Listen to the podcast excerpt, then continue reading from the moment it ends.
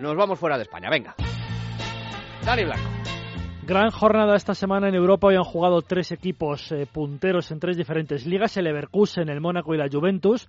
Han ganado el Leverkusen y la Juventus y empatado el Mónaco. Luego lo desgranaremos. Este fin de semana hay Copa en Inglaterra y el domingo, por ejemplo, el Paris Saint Germain, que le dio un repaso el otro día al Barcelona, juega ante el Toulouse a las 9 de la noche. Todo ello antes de que la semana que viene el Sevilla y el Atlético jueguen la ida de los octavos de final de la Champions. Y como hicimos la semana pasada, hoy analizaremos al Leverkusen y al Leicester, rival de los nuestros.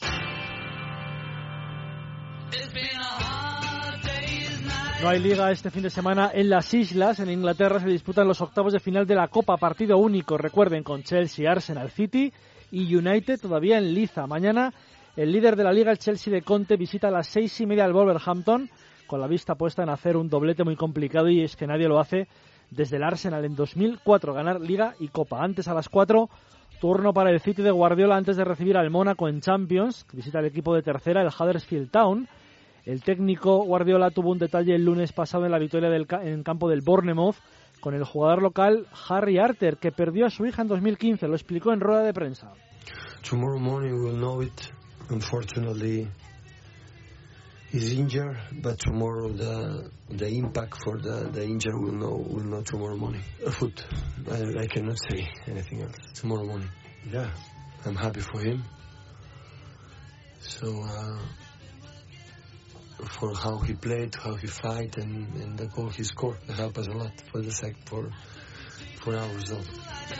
Eh, que conoció la historia ese mismo día, pero que luego se enteró de que Harry Arter esperaba un niño para esta primavera, para la próxima primavera, y está feliz por él. El domingo a las 3 juega el Tottenham en Craven Cottage, en campo del Fulham, el United a las 5 y cuarto en Blackburn, tras la victoria de ayer ante el San Etienne 3-0 con tres goles de Ibrahimovic en Europa League.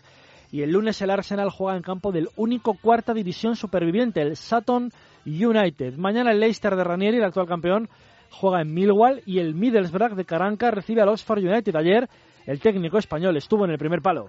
Y, sí que es verdad que muchas veces miras la, clasificación, pero como, como bien has dicho, hay muchas más cosas detrás. Y, para mí, que, terminar eh, todos los partidos eh, contra los contra los equipos grandes y que los mejores entrenadores del mundo digan que ha sido eh, difícil preparar un partido contra nosotros, que les ha costado mucho ganarnos, los que nos han podido ganar y, dar esa imagen que, estamos dando con, nuestras limitaciones es para, para estar contento, pero, pero como te digo, sobre todo por, por eh, orgulloso por, por, los jugadores porque bueno pues eh, no muchos tienen experiencia de, Premier League los salarios no son los de los de otros equipos saben como, como yo que es una oportunidad única el, vivir y el, mantenernos en, en, Premier League. Y...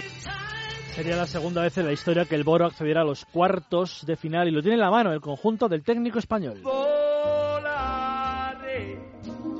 Acaba de jugar la Juve en Italia. El miércoles viaja a Oporto para jugar ante el equipo portugués en Champions. Hoy ha vencido al Palermo 4-1 con dos goles de Dybala, uno de ellos un golazo y se acerca un poco más al calcio. Ahora mismo 10 puntos de ventaja sobre la Roma. El domingo juegan sus perseguidores. A las 3 el Nápoles viaja a Verona para enfrentarse al Kievo tras la derrota en el Bernabéu. Hubo polémica, por cierto, entre el presidente y el entrenador.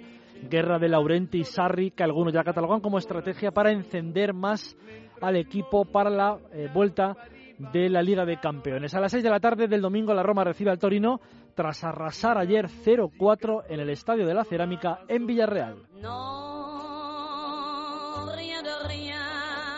Jugado esta noche el Mónaco, líder en Francia, y ha empatado en campo del Bastia 1-1. Ahora mismo el Paris Saint-Germain está a 3 puntos, a 4 ahora mismo con el empate del Mónaco, y se puede acercar este fin de semana. Mañana el Niza, que se ha distanciado ya a 5 puntos del líder, juega en Lorient, mañana a las 8 de la tarde, y el gran partido del fin de semana es el que disputa el Paris Saint-Germain de Emery ante el Toulouse el domingo a las 9, cinco días después del éxtasis en Champions.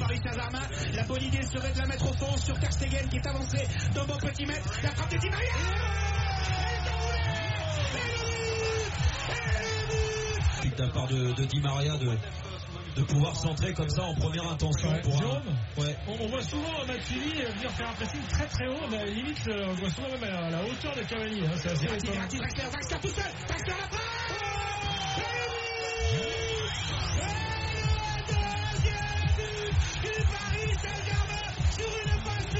El equipo de Emery venció 4-0 al Barcelona y está virtualmente en cuartos de final de la competición, una competición en la que solo una vez llegó a semifinales. Repasamos a Alemania, ya ha dado un golpe en la mesa al Bayern de Múnich que venció en Ingolstadt el otro día 0-2 y aprovechó los tropiezos del Leipzig que perdió 0-3 en su propio estadio ante el Hamburgo y del Dortmund que cedió en campo del colista al Darmstadt 2-1. Una semana negra para los de Thomas Tuchel que perdieron también en Champions por un gol a cero ante el Benfica. Mañana reciben al Wolfsburgo y el Bayern viaja a Berlín para jugar ante el Erza. Y ya el domingo el Leipzig, a siete puntos del Bayern, juega fuera de casa ante el Gladbach. Hoy ha jugado el Leverkusen, rival del Atlético, el martes y ha ganado 1-3. Como hicimos la semana pasada, Juanma, precisamente queremos analizar a los dos rivales de los españoles. El rival de los del Cholo, el Leverkusen, ya se midió los Atléticos en 2015, cayeron por penaltis. Nos desgrana el conjunto alemán David Dinuesa.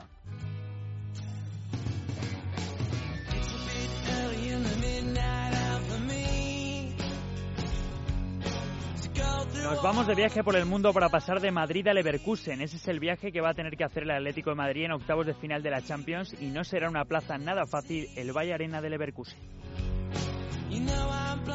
El Atlético ya conoce al Bayern, le eliminó en 2015 por penaltis y en esta ocasión va a contar con una ventaja. No va a estar Chanaloglu, la gran estrella del conjunto bávaro. Sanción FIFA que le deja fuera cuatro meses y que le va a impedir al equipo de Roger Smith contar con su mejor lanzador a balón parado. Si Roger Smith mantiene su esquema habitual, va a optar por el 4-2-3-1 para atenazar al Atlético de Madrid. El Bayern es un equipo vertical y veloz en ataque. En 2015, primer asalto también en Leverkusen y 1-0 para los alemanes. En su día, Diego Pablo Simeone salía contento pese a perder. Bueno, sí, nos costó, yo, yo me voy contento. La verdad, un partido donde nos quedamos con dos cambios menos en el primer tiempo, hicimos el tercer cambio para ir en busca del empate, nos quedamos veintipico de minutos con uno menos. A ver, no sé si, si sucederá, pero yo siento la sensación de que nos dieron vida, que tenemos vida, porque otro rival en otro momento, con uno menos, sin cambios, era un partido para cerrarlo acá.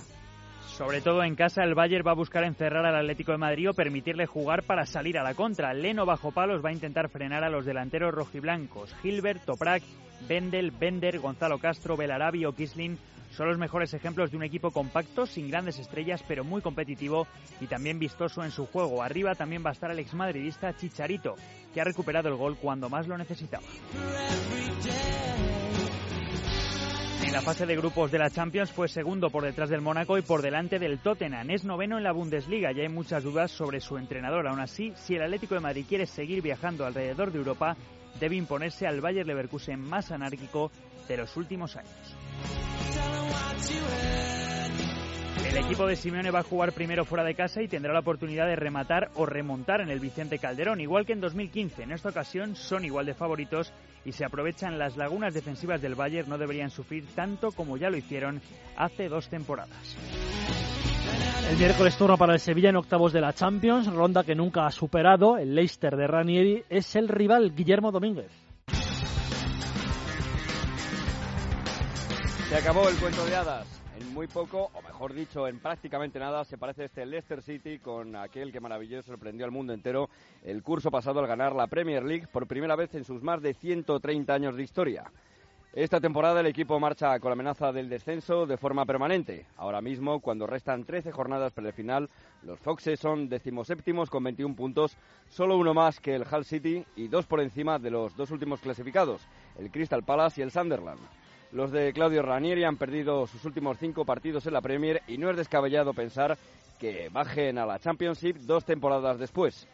Además, el Leicester eh, cayó en tercera ronda de la Copa de la Liga frente al Chelsea y mañana va a intentar superar al Millwall en octavos de final de la FA Cup, cuatro días antes de su partido frente al Sevilla en el Sánchez Pizjuán. La Champions es otro escenario bien distinto al de la Premier League para el equipo del King Power Stadium. Y es que el Leicester eh, sí ha hecho bien hasta el momento los deberes en la primera fase de la máxima competición europea, cerrando su grupo como líder por delante de Loporto, Copenhague y Brujas. Los de Ranieri sumaron 13 puntos, con cuatro victorias, un empate y una sola derrota, que llegó precisamente frente al Oporto de Iker Casillas en la última jornada en Dodragao, cuando ya tenían amarrado el primer puesto del Grupo G. Ranieri y los suyos están con la soga al cuello, pero se niegan a tirar la toalla, como el propio técnico italiano ha repetido en más de una ocasión. The dressing room, of course, we aren't happy. We are very, very sad, but it's important to react. To how we were solid, strong, and united last season is the same this season. Without the result, and that is, is harder. But we are ready to fight until the end. ¿A qué se debe este bajonazo con respecto a la temporada pasada? Difícil de explicar porque el Leicester conserva prácticamente el mismo bloque que ganó la Premier, con la gran excepción de N'Golo Kanté, que se marchó el pasado verano al Chelsea, y siguen en un año más los Jamie Vardy, Maret, Drinkwater y Albrighton. En cambio, llegó algún que otro refuerzo de renombre y entre ellos el de Slimani, aunque el internacional argelino solo ha marcado 7 goles en 20 partidos. Una de las gratas sorpresas para los Foxes, eso sí, es el nigeriano Wilfred Ndidi, un chaval de solo 20 años fichado en el mercado de invierno procedente del Genk, pero con una gran personalidad, echándose incluso el equipo a la espalda en más de una ocasión y salvando a los suyos. En principio, este va a ser el equipo que presente Claudio Ranier el próximo miércoles en el Sánchez Pijuán, un 4-2-3-1 formado por Schmeichel en portería, defensa de cuatro con Simpson, Morgan, Hath y Fuchs, Ndidi y Drinkwater como pareja de mediocentros, Marez por la derecha, Albrighton por la izquierda, Gray como media punta y Jamie Vardy de referente en la delantera. Un eh, buen equipo que puede dar guerra en Nervión, aunque el Sevilla de Jorge Sampaoli es eh, sin duda el favorito en el partido de ida y en toda la eliminatoria.